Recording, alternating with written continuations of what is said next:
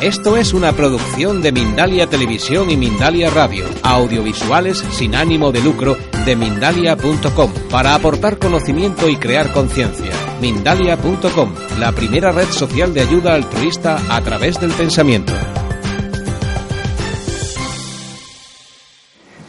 Desde que murió mi amadísimo hermano Miguel Ángel, es la tercera vez que nos reunimos porque en unos días se van a cumplir tres años desde que, como decimos Federico y yo, desencarnó, dejó este cuerpo.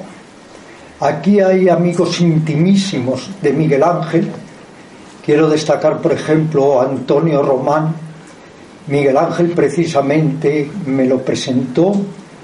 Helio Clemente, que llegó a tallar un vínculo fraterno con Miguel Ángel y de gran amistad, José Luis y otras muchas personas que yo diría tuvieron la fortuna de que Miguel Ángel entrase en sus vidas porque Miguel Ángel no dejaba absolutamente a nadie indiferente, lo llenaba todo con su entusiasmo y su cordialidad. Hace tres días recibí un email de mi gran amigo Nacho Fagalde, donde me decía que recordaba con mucho cariño a Miguel Ángel y que era una persona extraordinaria y muy cordial. De hecho, Miguel Ángel marcó, como sabéis, toda mi vida. Y en un libro que he acabado de publicar digo que si tuviera que reencarnar muchas veces, me gustaría siempre hacerlo en la misma familia. Tuve unos abuelos maravillosos, unos padres maravillosos y unos hermanos maravillosos. Os voy a decir un poco cómo hemos organizado este evento tan entrañable que, repito, tanto os agradezco que estéis aquí conmigo. Primero va a dirigir unas palabras Eduardo que le tengo aquí a mi izquierda, Eduardo Baviera, que es un entrañable amigo, que es un alumno fiel, que se ha propuesto incluso escribir un libro de yoga que lo hará muy bien, con todos los pensamientos que va recogiendo a lo largo de las clases, y que es el fundador de las clínicas Baviera. Le seguirá luego Joaquín Tamames. Muchos conocéis a Joaquín Tamames. En realidad es como un yogi viviente que está en la ciudad, un yogi urbanita.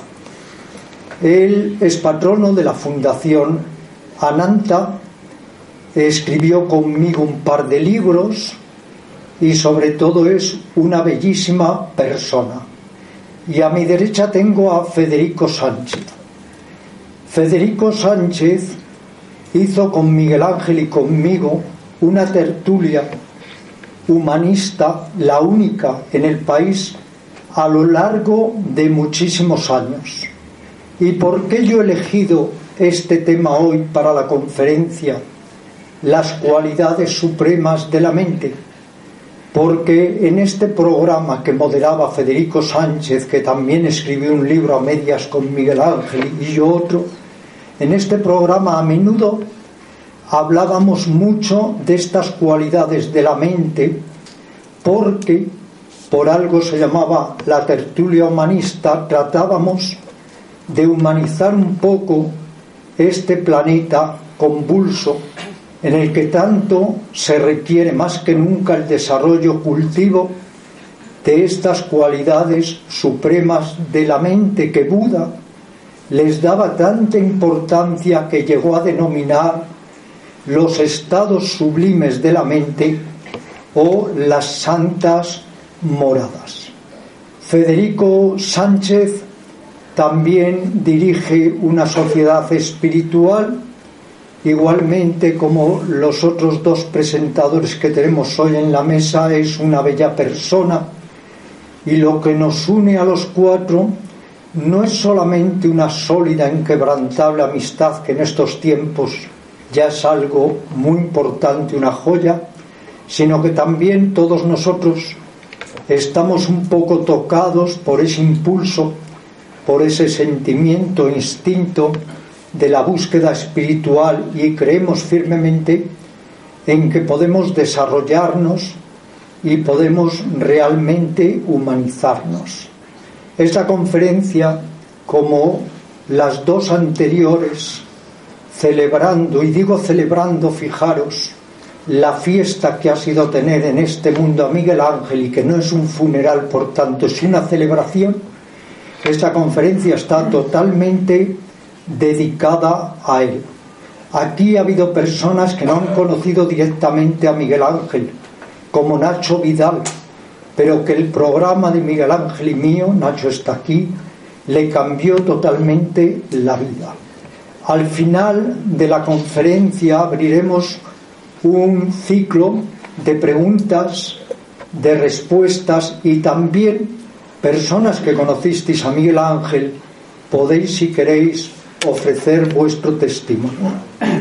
Siempre os digo en las conferencias que si vosotros no estáis cómodos, yo tampoco estoy cómodo. Quiero decir con ello que las personas que están de pie pueden venir aquí a sentarse al suelo que va a ser un acto largo y que entonces es mucho mejor que tratéis de estar cómodos. También os podéis sentar en el mismo sitio en el que estáis o en medio del pasillo. El caso es que tratéis de encontrar Entonces paso ahora la palabra a mi gran amigo Eduardo Baviera, que también ha hecho posible, y es de justicia decirlo, que hoy estemos aquí más cómodos que los años anteriores, de donde nos reciben muy bien, que es Ecocentro, pero se quedaba pequeño. Ayer hablé con la dueña de Ecocentro, ella misma me dijo que ya era imposible celebrar este acto allí porque se queda mucha gente en la calle y eso origina frustración. Así pues, muchísimas gracias de nuevo por todo y aquí tenemos a Eduardo para dirigirnos unas palabras.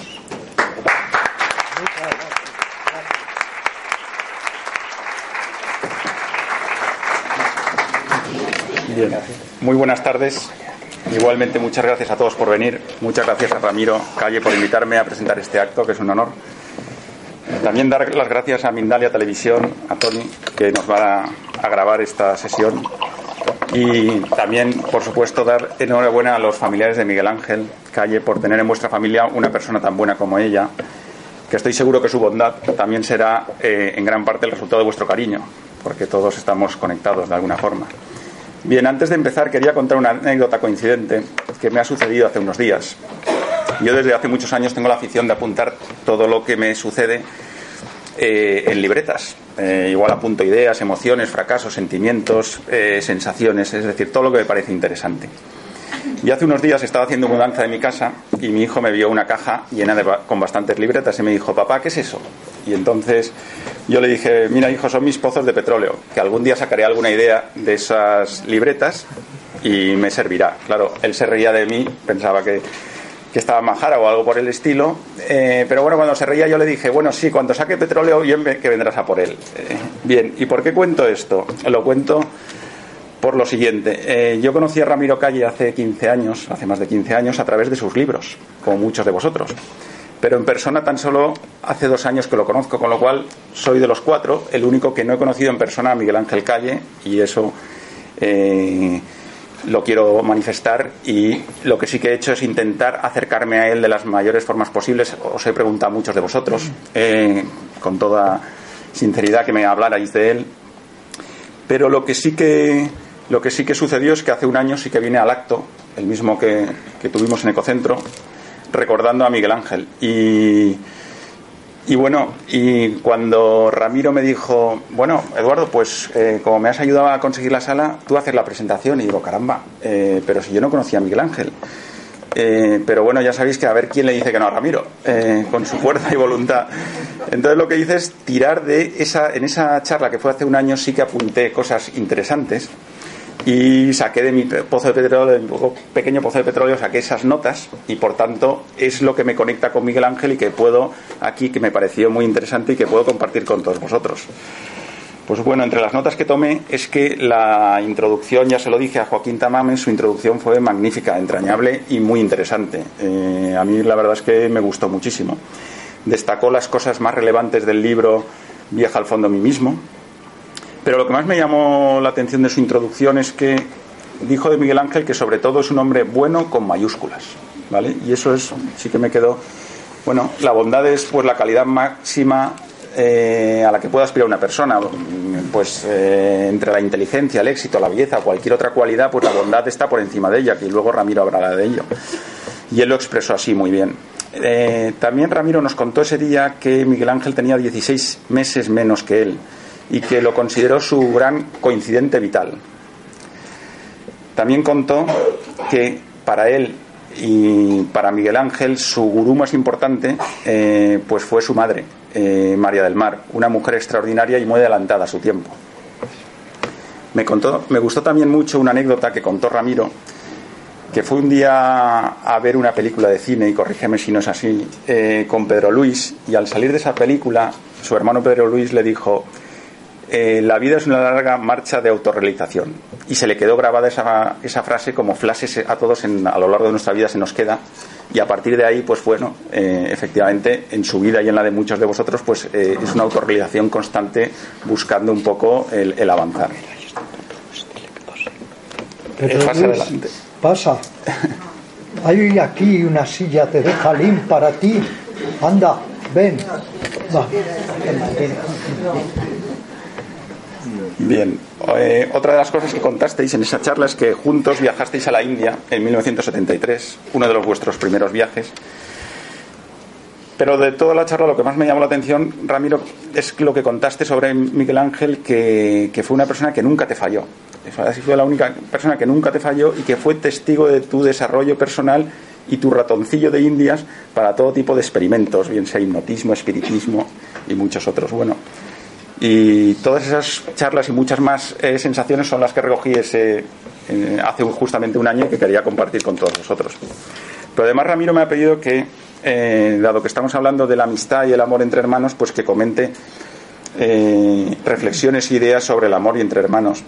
Y, quiero compartir las que estos días he ido, he ido preparando. Mirar, yo veo a dos hermanos como dos amigos, ¿vale? Son dos personas que, que tienen unas coincidencias en el tiempo, con algunas diferencias.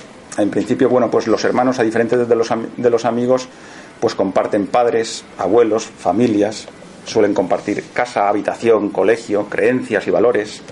Además, los hermanos comparten apellido, navidades, funerales, a veces herencias y muchas otras cosas.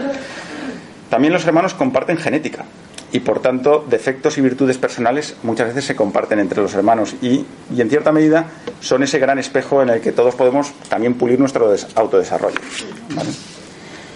Y todo esto nos viene dado eh, por la circunstancia de tener a los mismos padres, pero eso lo único que nos hace es ser hermanos. Eh, no nos garantiza el amor. Más aún, eh, si el amor no se cuida, pues lo que ya sabemos se va debilitando y a veces se puede transformar en odio es la otra cara de la moneda. La historia bíblica de Caín y Abel, por desgracia, no es la única, como sabemos.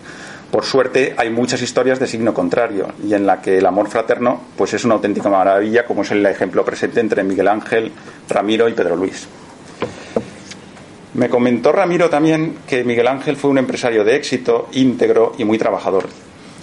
Y he leído en una entrevista que le hicieron a Miguel Ángel, que está publicada en Internet, que decía que en gran parte eh, o sea que una parte importante de su éxito se lo debía a su hermano Ramiro. Pues bien, hay muchos otros ejemplos que el amor entre hermanos ha trascendido al mundo de la empresa. Así, por ejemplo, dos americanos como fueron Richard y Maurice McDonald, con su apoyo mutuo y esfuerzo, abrieron el primer McDonald's hace más de 70 años.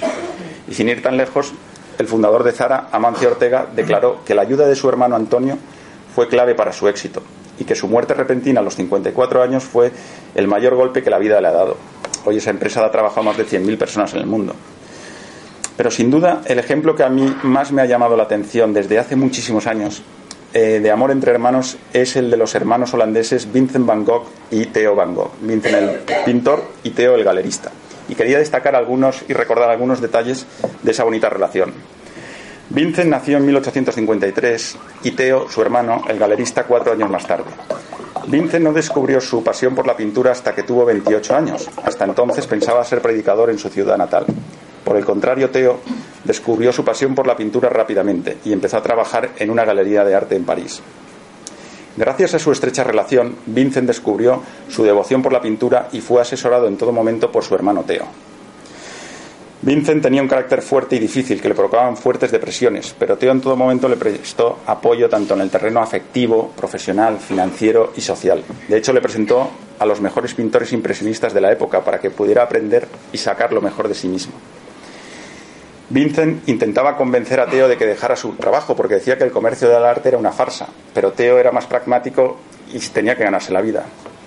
Como solo convivieron juntos una temporada, como muchos sabréis, mantuvieron su relación a través de cartas manuscritas. Se, han sido publicadas más de 650 cartas entre ambos en esos 10 o 15 años que vivieron juntos. Theo, de hecho, le mandaba el dinero a Vincent eh, por esas cartas para poder vivir, pintar y pagar los hospitales psiquiátricos a los cuales tenía que acudir para reponerse de su enfermedad. Teo muchas veces le orientaba y animaba y Vincent le contaba sus emociones, sensaciones y pensamientos. Y así Teo fue poco a poco dándose cuenta del increíble talento que tenía Vincent para la pintura. Pero el 27 de julio de 1890, a la edad de 38 años, como muchos sabéis, Vincent se suicidó tirándose, disparándose un tiro en el pecho como consecuencia de una profunda depresión. En parte porque sentía sentimiento de culpa de que era una carga para su hermano. Pues bien, eh, apenado por la muerte de su hermano, también unos meses más tarde, eh, Teo, a la edad de 34 años, murió. ¿Vale? En la actualidad, pues como muchos sabéis, un cuadro de Vincent Van Gogh puede llegar a, valer cientos de millones de euros. Pero a pesar de ello, paradojas de la vida, los hermanos Van Gogh apenas pudieron vender algún cuadro por cantidades ínfimas. Pero bueno, Vincent Van Gogh es un, pintor que tiene más de 900 cuadros en sus 15 años que estuvo pintando. Algunos de ellos inolvidables, como muchos conoceréis, como Los comedores de patatas, La casa amarilla, Los girasoles, Naturaleza muerta y muchos otros. Dicen que su capacidad gráfica para expresar la realidad es única. aparentemente la vida de ambos fue breve y trágica, pero no es cierto leyendo bien sus cartas y sus eh, biografías fue intensa, emocionante y entrañable. Y en gran parte, en una gran parte fue gracias a ese amor único entre hermanos. Y además, en tan solo unos años todo esto se dio la vuelta. Y gracias al esfuerzo de su viuda, de la viuda de Teo, Joana, y de su hijo, Vincent, consiguieron difundir y dar a conocer la obra de Van Gogh, hoy considerado uno de los pintores más brillantes de todos los tiempos.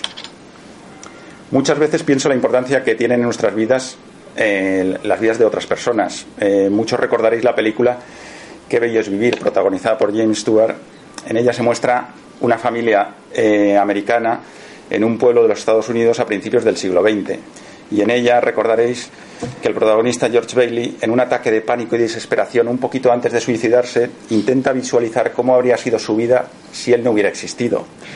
Y la verdad es que es realmente terrible, porque la vida de cada uno de nosotros tiene un impacto exponencial en los demás. Yo me pregunto cómo habría sido la vida de Vincent Van Gogh si no hubiera estado su hermano Teo. O cómo hubiera sido la vida de Ramiro Calle si no hubiera existido Miguel Ángel Calle. O viceversa. Bueno, es una forma práctica de valorar a nuestros hermanos y amigos y sobre todo de poner pasión y bondad en nuestras relaciones con, los demás. Porque a pesar de que las casualidades existen, todos estamos conectados y todos somos interdependientes. Los científicos lo llaman el principio de causa-efecto. Los orientalistas lo llamáis el karma. Los prácticos lo llamamos que recoges lo que siembras. Y, con ello simplemente quiero descatacar que tener un hermano es una gran oportunidad, es una cuestión de azar.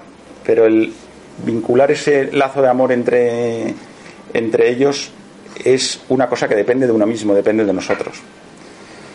Y por último, eh, deseo y espero que los sentimientos y reflexiones que hoy vamos a compartir nos hagan un poco más buenos, aunque sea con minúsculas, como decía Joaquín Tamames hace un año. Muchas gracias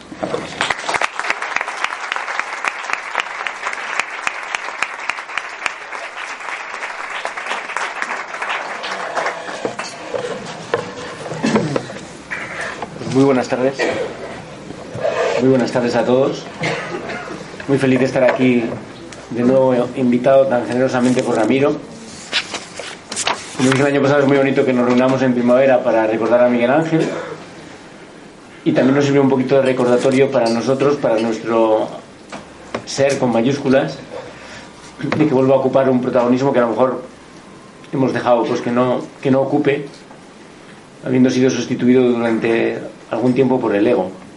Y a todos nos pasa que pegamos un paso adelante y vamos otro atrás, vamos avanzando a trancas y barrancas y por eso lo bonito de estos encuentros es que nos permiten de nuevo como plantar los pies y decir, bueno, voy a avanzar un poquito más decididamente a partir de ahora. Por lo menos es lo que a mí me ocurre cuando soy invitado a, a comentar o a asistir a uno de estos actos tan entrañables.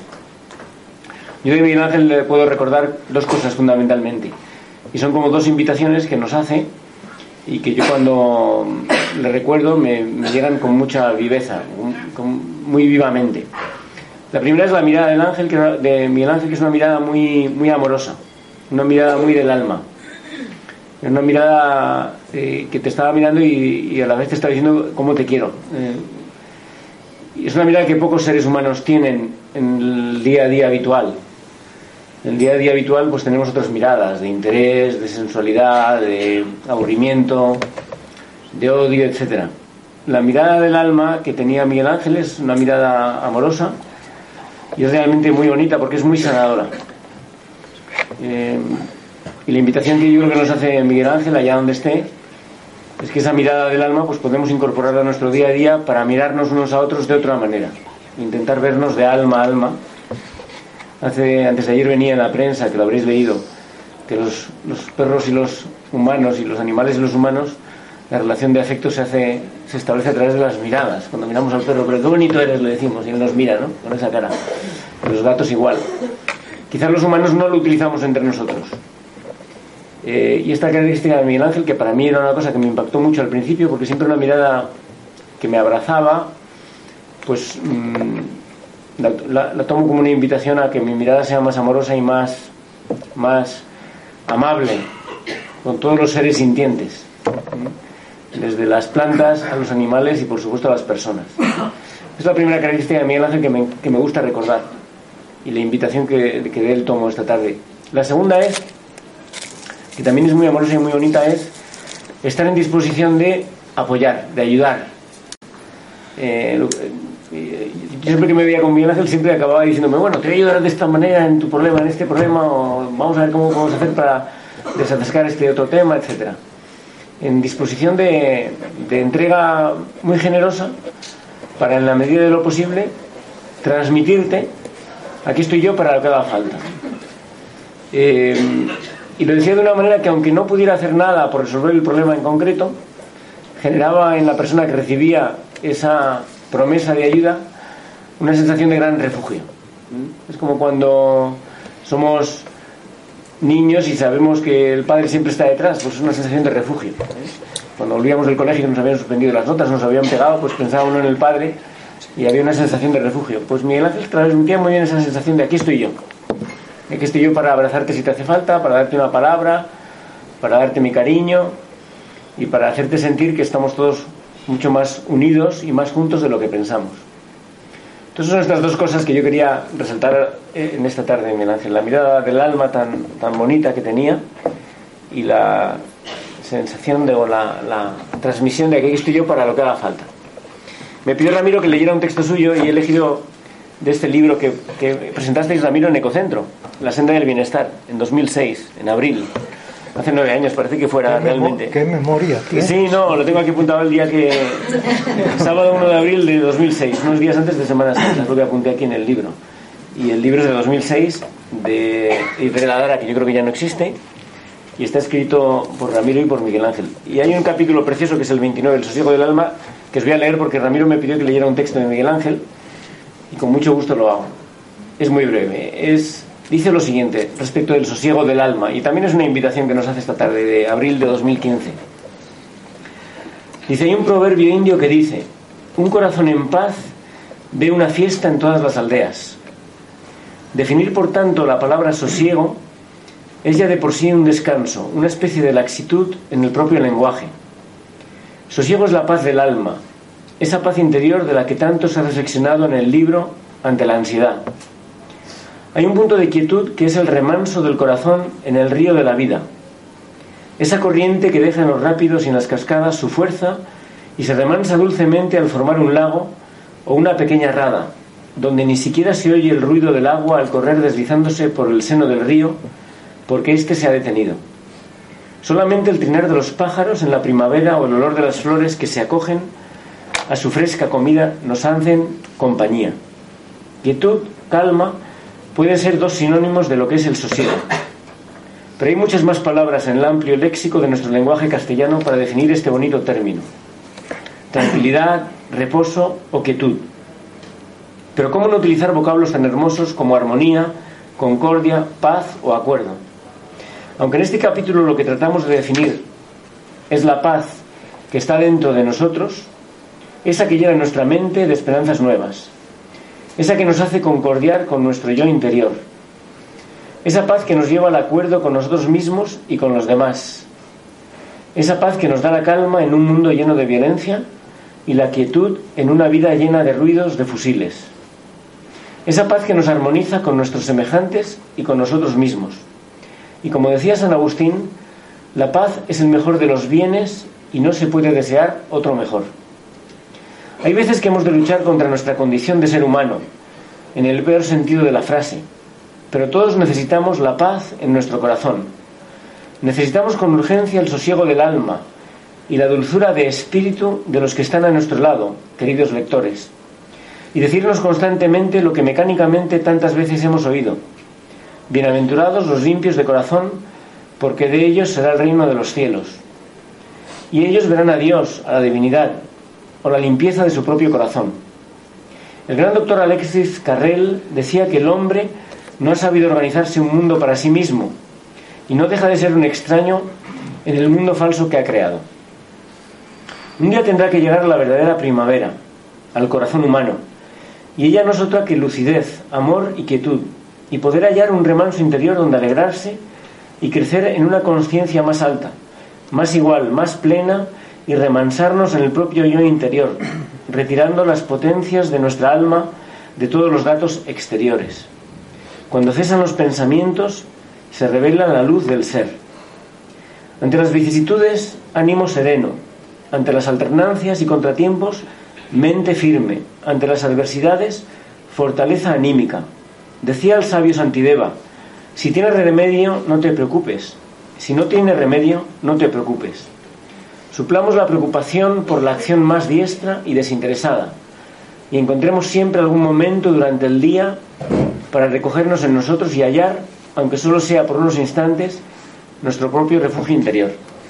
Este es el texto que ponía, que escribía Miguel Ángel y Ramiro en el libro, que es un texto precioso. Con tu permiso, Ramiro, lo voy a subir a la página web de Ananda para que circule también por Facebook, porque yo creo que es un texto que puede venir muy bien ahora, en que con tanta frecuencia sentimos desasosiego y donde Miguel Ángel y, Ramiro nos invitan a buscar el sosiego que está dentro de nosotros.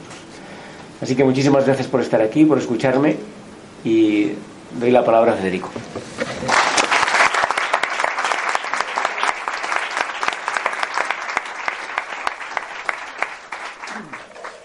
Eh, buenas tardes. También ya después, eh, lo primero agradecerles mi querido amigo Ramiro ya ha hecho referencia, mis eh, dos anteriores compañeros también.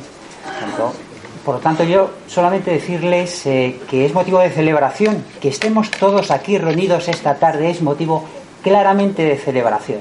Y segurísimo que Miguel Ángel estaría inmensamente feliz, contento y su energía seguro también que está compartiendo este momento, un momento especial para el recuerdo, para la vivencia, para sentir que somos una gran familia. Y también, por supuesto, mm, recordar, muy buenos amigos, decía el propio eh, Ramiro Calle, que están aquí, personas que han conocido mucho a Miguel Ángel, otras le han conocido menos, o le han leído o le han escuchado, ya sea en programas de radio o a través de esa voz impresionante que tenía como rapsoda, además de poeta, era un impresionante rapsoda yo tengo el honor de decir que fue mi maestro quien me enseñó a recitar y la verdad con él pude compartir muchas cosas. Por ello a su mujer Nieves, a sus dos hijas que nos acompañan, Lili Mar, a su hermano también, Pedro Luis, que está aquí compartiendo, a todos estos amigos, hoy es día de celebración, una tarde para disfrutar, para recordar. El recuerdo es bonito, el recuerdo es bello, el recuerdo nos nutre, nos llena también de esperanza. Y la verdad, decir por mi parte que conocí, sobre todo los últimos cinco años, fueron años muy, muy intensos de trato personal. Para mí Miguel Ángel era un compañero, un amigo, un maestro y sobre todo un hermano espiritual. Alguien que me enseñó muchas cosas, alguien con quien pude compartir muchas cosas. Y eso de verdad.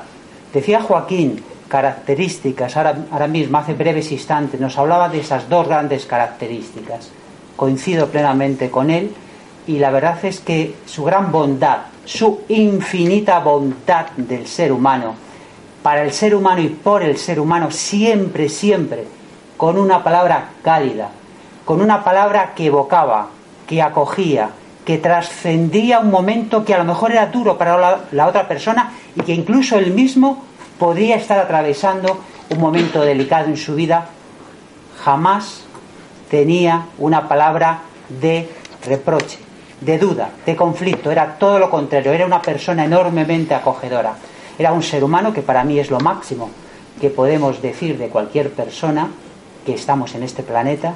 Y la verdad es que ese profundo sentido de la calidez, de mostrar el mejor lado, de hacer posible sacar la mejor cara que todos teníamos cuando estábamos con él, cuando solamente esa sonrisa, que no era solo de la boca, sino era una sonrisa que iluminaba con sus ojos, nos hacía sentir que era posible mejorar en el día a día.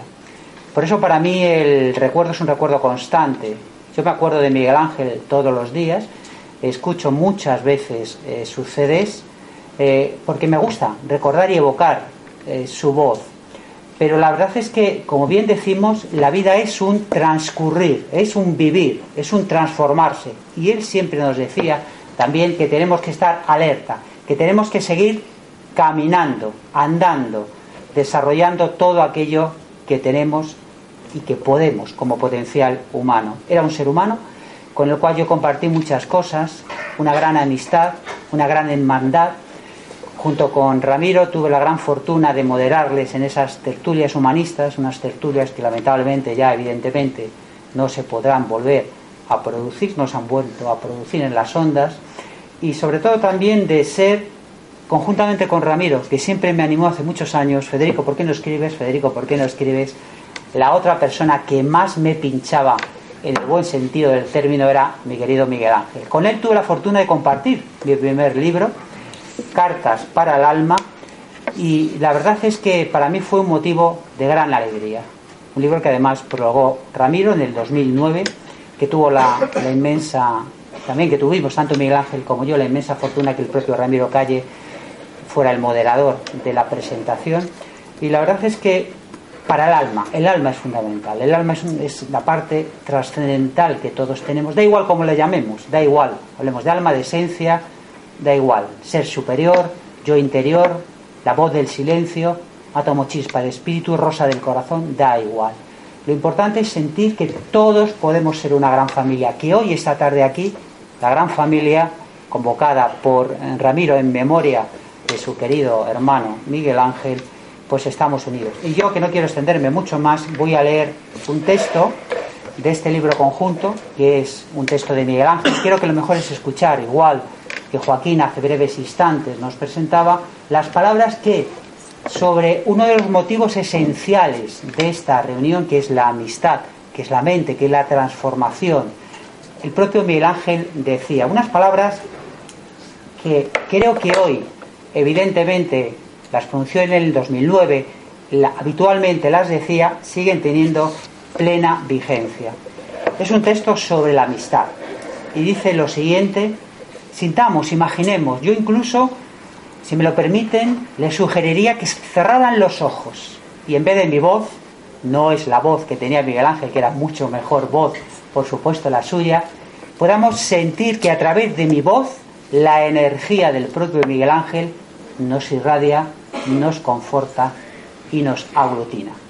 Decía lo siguiente, la amistad. Qué bonita la frase de Dickinson que me envías por medio del correo. todo mi patrimonio. Y qué cierto es que gran patrimonio tiene el que posee algunos amigos. Definir este término es fácil de palabra y difícil de corazón. La amistad es una inclinación del alma que sentimos hacia otra persona. Es un efecto que debería ser puro y desinteresado, que debe de ser recíproco y que nace del trato de los seres humanos y se fortalece con las relaciones que mantenemos con otras personas. En la amistad debe haber mucho deseo, mucha confraternización, mucho cariño y sobre todo complicidad, porque siempre hay grandes objetivos comunes. Pero además se forma un gran afán común en que el amigo sale defendido, protegido, excusado en ocasiones, aprobado en su relación y deseando en su afinidad y en sus consejos o acogimientos, siempre cariñosos, como muestras o no de, preocupación por los asuntos que el amigo nos considera hacia nosotros. El mismo recibe peticiones, aconseja, ayuda, cede, proporciona cariño, compañía, cercanía y sobre todo un gran apoyo moral y físico. A veces se le pide al amigo más de lo que puede dar u ofrecer. Se le explota, se le vampiriza, explica mi hermano Ramiro. Se le sumerge en un oleaje que no es el suyo y se le suele usar como tabla de salvación cuando muchas de las veces ni siquiera sabe nadar. Ramiro me regaló uno de sus libros que hay que leer para comprender la amistad, escrito por Cicerón. Pero también el gran doctor Marañón, que era un gran escritor, entre otros temas, sobre la amistad. Pero lo más importante en la amistad, Federico, como tú me recuerdas en tu carta, es compartir. No hay nada mío ni tuyo. Todo debe ser de los dos. Y aun en desacuerdos, en distintas actuaciones en la vida, el amigo debe acompañar, hacer de sombra en los días tormentosos y llenos de aguacero. Ramiro partiría este término del lenguaje diciendo que hay que partir con, invirtiendo de esta forma su sintaxis. No hay sexos en la amistad, no hay edades, no hay situaciones separatorias, no deben de existir los reproches lentos ni la mala educación.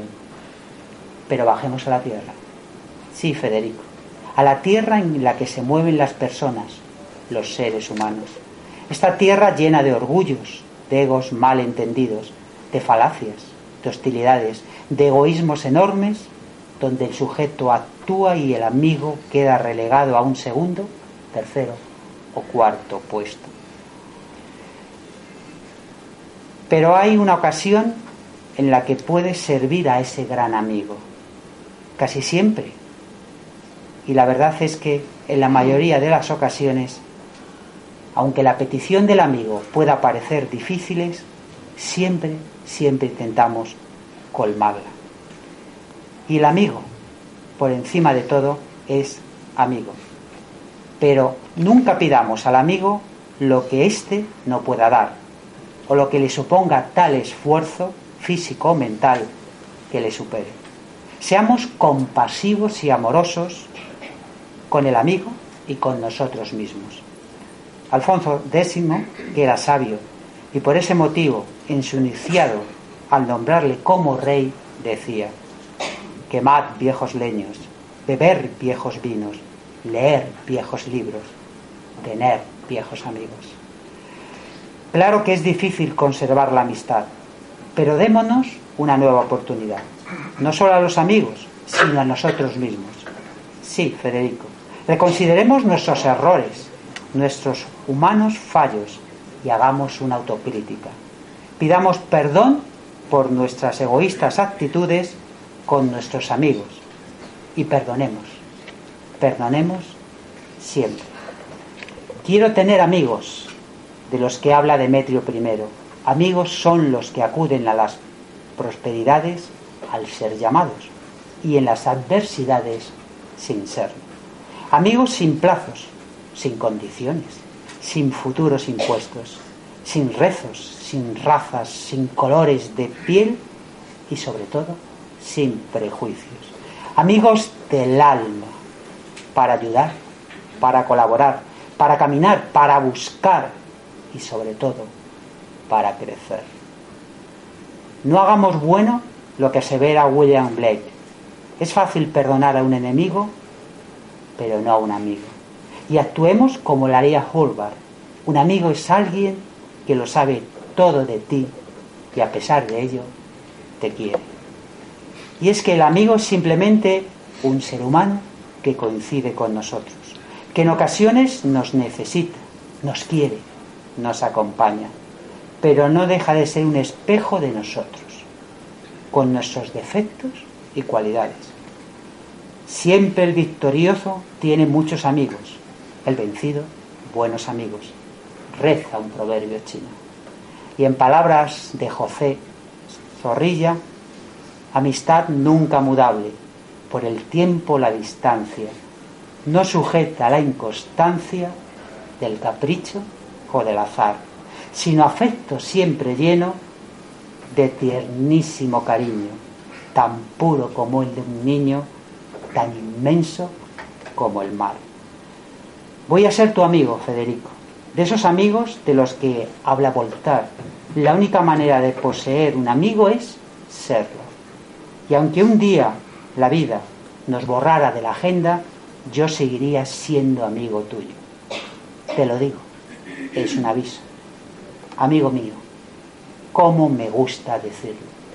Muchas gracias.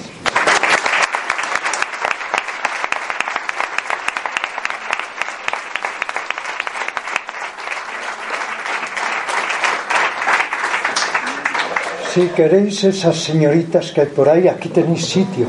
Pasar, aprovechar y sentaros por aquí.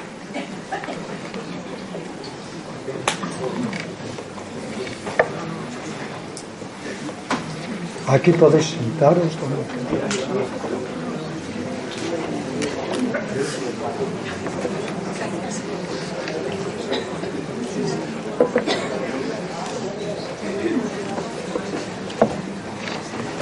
Tengo que volver a deciros que estoy especialmente feliz porque nos hayamos reunido todos en memoria de Miguel Ángel, que me hace todavía más feliz que esté aquí su familia, mi hermano Pedro Luis, su mujer Marinieves, sus hijas Lynn y Lilian, que como os decía al principio haya personas que han amado y han sido tan amadas por Miguel Ángel como son Antonio Román, Helio Clemente, José Luis y otras, y que también me había impresionado hace unos días cuando recibí ese email de Nacho Fagalde, que está aquí enfrente, muy breve, muy escueto como es él, muy lacónico, que decía, recuerdo con mucho cariño a Miguel Ángel, era una persona maravillosa. Y precisamente el último encuentro de Nacho Fagalde con Miguel Ángel se produjo en un aeropuerto. Uno venía, el otro partía, y así es la vida, como una sucesión de momentos, de acontecimientos, como nuestra respiración. Una viene y otra parte, como los latidos de nuestro corazón unos vienen y otros parten como nuestro pulso, como el río constantemente fluyendo. Cuando Miguel Ángel murió, para mí, no lo puedo negar, a pesar de tantos años predicando el desapego, fue un verdadero cataclismo, porque Miguel Ángel era de alguna manera el otro lado de mi alma. Y recuerdo una frase que me ha dicho muchas veces Luisa, a veces la ausencia de presencia es una insoportable ausencia. Y es cierto, y tenemos que hacer un gran trabajo interior para poder ir poco a poco superando la ausencia, esa grieta del alma que nunca se cierra, que es cuando nos deja un ser muy querido. Donde quiera que voy, indudablemente, vivo con Miguel Ángel. Estuve en San Sebastián dando una conferencia que presentó Joaquín Tamames como todos los años y allí en un hotel pequeño que hay al lado de la playa, el Hotel Niza, en la ventana todo el rato veía a Miguel Ángel porque con él estaba veraneando en aquel lugar. Y lo mismo si recorro las hermosas calles de Salamanca o de Córdoba, porque cuando has amado tanto a una persona y tantos años has estado con ella, necesariamente todo te hace que vuelva a palpitar en la memoria y en el recuerdo. Os decía que he elegido este tema de lo que llamaba Buda los cuatro estados sublimes de la mente en recuerdo de Miguel Ángel porque tantas veces hemos hablado de estos temas en la tertulia humanista que hoy quería brevemente volver a dirigirme a ellos porque precisamente estas sublimidades de la mente nos ayudan muchas veces a suturar esas grietas del alma que quedan cuando perdemos seres queridos y también nos ayudan a embellecernos y a poder hacer soportable en palabras de Luisa esa presencia que muchas veces si no está se convierte en una ausencia insoportable. Quiero ser breve porque me gustaría si es oportuno, que Antonio Román, que ha sido uno de los más grandes amigos de Miguel Ángel, dijera algunas palabras en su recuerdo, o Helio Clemente, o Paulino, que también quiere decir algo, o José Luis, o cualquier persona luego, que aportéis vuestro testimonio al margen de que luego podáis hacer todas las preguntas que queráis en el coloquio que vamos a celebrar sobre este tema de las cualidades supremas de la mente. Una de estas cualidades es el amor. Y fijaros que si le damos la vuelta o descomponemos la palabra amor, quiere decir sin muerte, porque el que ama realmente nunca muere. La segunda cualidad preciosa de la mente es la compasión, que quiere decir padecer con. La tercera cualidad preciosa de la mente es la alegría altruista, que quiere decir compartir nuestra alegría con los demás y combatir la envidia mediante el cultivo de alegrarnos de los éxitos de las otras personas. Y la cuarta cualidad preciosa de la mente es el equilibrio y la armonía. Si algo necesita este mundo convulso, es amor. Amor es la palabra más manoseada que hay, la palabra más distorsionada, más falseada. A veces incluso es mejor utilizar sinónimos como afecto o como cariño. Pero realmente lo que a todos nos une, la gran fuerza que nos fusiona, la potencia unificadora, es el amor. Y es lamentable que un gran psiquiatra como Jung nos tuviera que prevenir y decirnos, ni siquiera sabemos lo que es amar. Porque la mayoría de las veces lo que llamamos amor es un amor exclusivista. Amamos a unos seres pero excluimos a otros. Lo que llamamos amor está sustentado por exigencias, por reproches, por expectativas que cuando no se cumplimentan nos crean frustración. Lo que llamamos amor muchas veces es una actitud egocéntrica de si me quieres o me das placer te quiero y si no incluso te aparto despiadadamente de mi vida. Lo que llamamos amor es en la mayoría de los seres humanos amor condicionado, amor que se basa en la reciprocidad, en una especie de transacción de sentimientos y de consideraciones, que todo ello es muy humano, pero que queda muy lejos del amor incondicional, que es un amor que no sabe de posesividad, que no sabe de cadenas ni exigencias. Es un amor que en lugar de poner grilletes pone alas de libertad. Ese es el verdadero amor. El amor que de alguna manera pone los medios para que los otros seres sean felices, incluso a riesgo de perderlos. Uno de los seres que más me ha enseñado a amar, os extrañará quizá, es mi gato Emil. Simple y llanamente lo adoro. El otro día estaba, busca siempre un hueco su nido cuando estoy durmiendo entre mis piernas y al despertarme y sentirle, tuve con él un vínculo de amor tan profundo que pensé es mi hijo Parece increíble, no es mi hijo de carne o de sangre, pero es mi hijo. Él me ha enseñado mucho en estos cinco años a amar. Emil lo trajo Luis a casa cuando yo estaba muriendo. Y Emil me ha enseñado que el verdadero amor es no juzgar, no exigir, no tener rencor, estar siempre viviéndote en el momento presente y es curioso, y Lili lo sabe muy bien, que ayuda tanto a los animales a través de una organización, de una protectora, sabe muy bien hasta qué punto los animales nos entregan toda esa inocencia, esa pureza, ese amor que muchas veces los seres humanos, por egocentrismo, por expectativas, por dudosas intenciones, no somos capaces de cultivar ni siquiera en la familia por algo, ese adagio en la India que reza, si te crees iluminado, ve a visitar a tu familia. Así que, de alguna manera, tenemos que empezar a trabajar el amor consciente.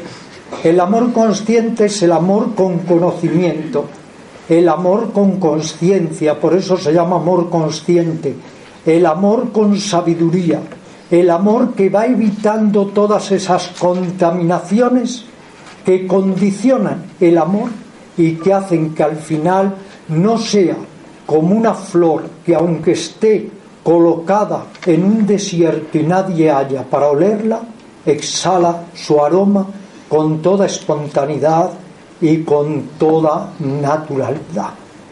El amor es lo que realmente nos engrandece Brillar con la mente, si no brillamos con el corazón, no es suficiente. Hay en este sentido una historia hindú muy hermosa. He aquí que era un premio Nobel y un gran científico. Y un día cuando llega a su casa, ve a su mujer llorando desconsoladamente. Y el hombre le dice, ¿por qué lloras mujer? ¿Acaso no sabes que una lágrima solo es un poco de agua, de sal, de mucosa, fósforo y limo, y la mujer le mira desencantada y le dice, ah, solo eso es una lágrima. ¿Cómo se ve que eres un hombre de cerebro, pero no un hombre de corazón? En una ocasión, Buda recitó este pequeño poema 16 veces más importante que la luz de la luna es la luz del sol. 16 veces más importante que la luz del sol es la luz de la mente. 16 veces más importante que la luz de la mente es la luz del corazón. Y sin embargo, todos tenemos una asignatura pendiente. No sabemos amar. No sabemos amar sin exigencias, sin impositivismos, sin hacer cargos a la otra persona, sin querer inventarla a nuestra imagen y semejanza. Amar desde el ego no es amor, por muy humano que sea. Amar desde el ego es como dos líneas paralelas que nunca se encuentran y esto me recuerda otra hermosísima historia. He aquí que un amante llama a la puerta de su amada y la voz femenina que surge desde adentro pregunta, ¿quién eres? Y el hombre dice, soy yo. Y la voz femenina le dice, ve al bosque y medita durante seis meses. Después vuelve y veré si te recibo. El hombre está en el bosque meditando seis meses. Vuelve, llama a la puerta y la voz femenina pregunta, ¿quién es? Y el hombre dice, soy tú. Y la mujer dice, entra, rey de corazones, porque no había en esta casa lugar para dos yoes. Como decía Federico, y a mí me lo insistió el Dalai Lama, todos somos una familia de seres sintientes y tenemos que velar los unos por los otros. Y se están haciendo toda clase de atrocidades a niños, a mujeres y por supuesto a nuestros hermanos los animales. Y solo en la medida en que evolucionemos psicológica y conscientemente seremos capaces de comprender desde lo más hondo de nosotros, al herirte me hiero. Y solo entonces podremos decir que este planeta se ha humanizado. Por eso insisto, si algo necesita este planeta es amor incondicional. El segundo estado supremo, sublime de la mente es la compasión. Y si algo también necesita este planeta es compasión. La compasión es la energía que nos permite padecer con, que no quiere decir cargarnos con el sufrimiento ajeno, sino que quiere decir consolar, confortar, abrazar como lo hacía Miguel Ángel, apoyar, que quiere decir ponerse en el lugar del otro para tratar de facilitarle las cosas la compasión surge cuando nos damos cuenta de que a nadie de nosotros nos gusta el sufrimiento y que todos queremos felicidad. Si nos damos cuenta de ello, entonces también querremos felicidad para los demás y querremos evitarles la aflicción. La compasión es la orquídea más hermosa. Estos años he estado visitando a Babaji Sivananda, que ahora ha salido su libro El misterio del amor. Recuerdo que en mi último encuentro con él en Benarés, porque luego murió un mes y medio después que Miguel Ángel, Babaji a Luisa, a Jesús Fonseca y a mí nos dijo, la flor más rara es la flor del amor, porque florece en muy pocos jardines. Amor y compasión. Se dice que cuando Buda se iluminó, tuvo un golpe profundo de luz y de claridad. Y entonces, a la vez, fijaros, fue capaz de ver cómo los seres nacían, cómo los seres morían, cuánto sufrimiento, cuánto dolor, y dijo, si las lágrimas de los seres sintientes pudieran unirse, desbordarían todos los océanos del mundo. Por eso, si alguna esperanza queda para esta convulsa humanidad, para este planeta que es el manicomio de los otros planetas, si alguna esperanza queda, es realmente la compasión. Y os contaré esta historia, porque estas historias son anónimas y las he ido reuniendo a lo largo de 30 años. Historias muy breves que van diciendo los maestros a los discípulos. He aquí, fijaros, que salen cuatro amigos a pasear y van por el campo y de repente ven un enorme muro que les corta el camino. Uno de los amigos trepa hasta la parte alta del muro y de repente se lanza al otro lado. Lo mismo hace el segundo amigo, lo mismo hace el tercer amigo, nada más llega y ver lo que hay al otro lado, se lanzan al otro lado. El cuarto amigo también trepa hasta la parte alta del muro y entonces ve que más allá del muro hay un vergel de paz, de amor, eso es el paraíso. Y en lugar de saltar, él siente compasión. Vuelve a bajar y espera allí a los que van llegando para ayudarles a subir. Eso es compasión. Otra asignatura pendiente que todos tenemos que trabajar poco a poco. Hay una compasión pasiva, sentimentalismo barato. Hay gente que en esa compasión pasiva y sentimentalismo barato van a ver lo que el viento se llevó y se ponen a llorar desconsoladamente y luego no se preocupan de la gente que se está muriendo a su lado. Necesitamos compasión activa y compasión activa cada uno en su zócalo o mosaico de vida.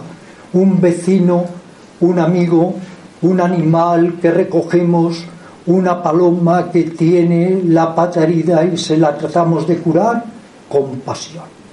La tercera cualidad preciosa de la mente es la alegría compartida. Los españoles sabemos muy poco de esta cualidad. Este es el país de la envidia. Este es el país de descalificarnos, desacreditarnos, difamarnos, calumniarnos. De eso sabemos mucho, pero no sabemos de la alegría compartida. ¿Qué es la envidia?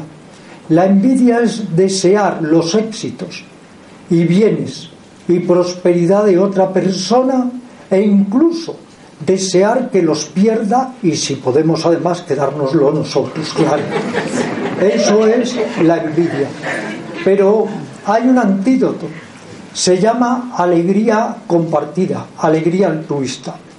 Los inteligentes cultivan esta alegría compartida, porque con esta alegría tenemos dos veces alegría. Primero nos alegramos de lo que nos sucede a nosotros de agradable. Pero luego nos alegramos de lo que les sucede a los demás también de agradable, con lo cual disfrutamos con lo bueno y con la prosperidad de nosotros y disfrutamos también con lo bueno y con la prosperidad de los demás. Esto es inteligencia. No hay nada que nos corroa tanto como la envidia y por eso Buda que tenía ese carácter tan pragmático, no se perdía por las ramas, dijo, un antídoto, la alegría compartida. Cuando a alguien le va bien, alégrate de que le vaya bien, que eso te sirva también a ti de confortamiento, de consuelo, de inspiración. Y llegamos al cuarto estado supremo o sublime de la mente. Es la ecuanimidad.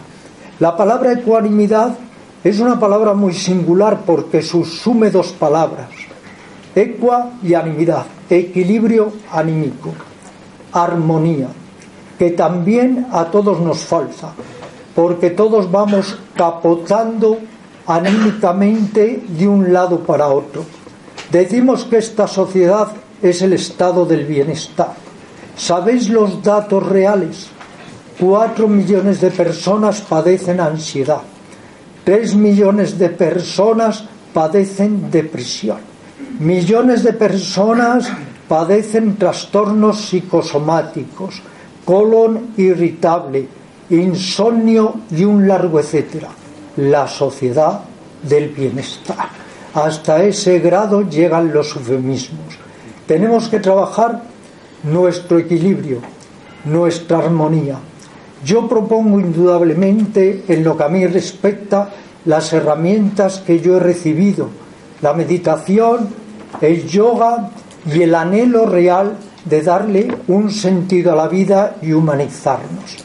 Yo las propongo porque mi adolescencia, a pesar de tener unos hermanos maravillosos y unos padres maravillosos, fue muy dolorosa mis trastornos psicológicos, yo siempre digo con sentido del humor utilizando las palabras de Freud, que yo era un polimorfo perverso, un niño incorregible, qué paciencia la de mi madre, desde luego, y precisamente, gracias siempre digo, a estas herramientas no acabé en un hospital psiquiátrico.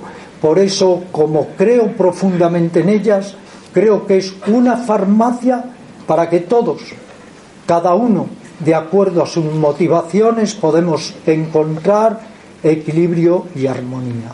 Algo que he aprendido en 50 años, como digo en mi libro, lo que aprendí en 50 años, es que solo hay dos cosas realmente importantes. Todo lo demás son bagatelas. Esta es una sociedad de excesos, de superficialidad, pero hay dos cosas realmente importantes. Una, la humildad. Ser conscientes de nuestra fragilidad ser conscientes de nuestra vulnerabilidad, ser humildes, pero no humildes fingidos, sino humildes con nosotros mismos desde la aceptación consciente de nosotros, de la vida y de las leyes de este misterioso y a veces pavoroso viaje existencial. Y la segunda, como os decía, es simplemente amor. Amor no entendido grandilocuentemente, amor no entendido como un sacrificio, amor no entendido como un deber, simplemente ese amor que todos a veces sentimos de manera espontánea cuando abrazamos a un ser querido, cuando vemos una obra de arte, cuando escuchamos un poema, ese amor espontáneo que, como os decía, es la energía realmente vivificante y unificadora de este universo. Muchísimas gracias.